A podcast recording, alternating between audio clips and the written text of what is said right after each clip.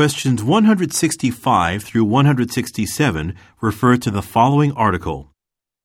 Streetscape project in Covington nears completion. Covington, New Jersey, June 12th.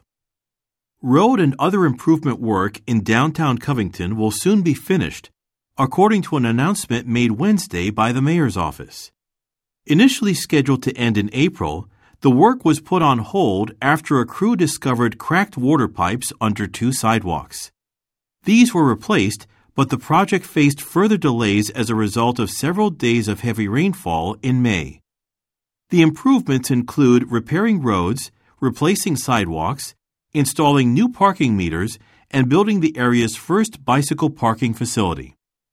While business owners are happy about the changes, they are looking forward to the project's end. Some shop and restaurant managers have indicated that the construction, which began in February, has affected their business. Advik Chima, owner of the Kerala Tea House on Hobson Street, said, For a while, our customers had a view of temporary fencing, orange cones, and flashing signs. The crews are now working down the street, so our view is much better. But there are still fewer people around compared to last year. Shop manager Pauline Higgins said she was thrilled to hear that the project would soon be over. New lampposts with streetlights were put up just the other day, she exclaimed. They haven't been turned on yet, but I'm sure the neighborhood will look a lot nicer and brighter at night and during the day when all the work is done.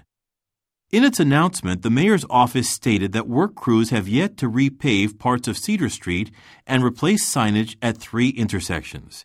However, it added that they are confident the project will be entirely wrapped up on Friday, June 28th. 165. What problem is mentioned in the article? A. Some pipes were damaged. B. Some workers had to be hired. C. Some businesses have shut down. D. Some machines were not available. 166. What is not mentioned as a part of the project? A. Installing lamp posts. B. Replacing walkways. C. Painting fences. D. Changing signs. 167. What is expected to happen on June 28th? A. The opening of a business. B the closure of an intersection. C. The completion of a project. D. The replacement of a pipe.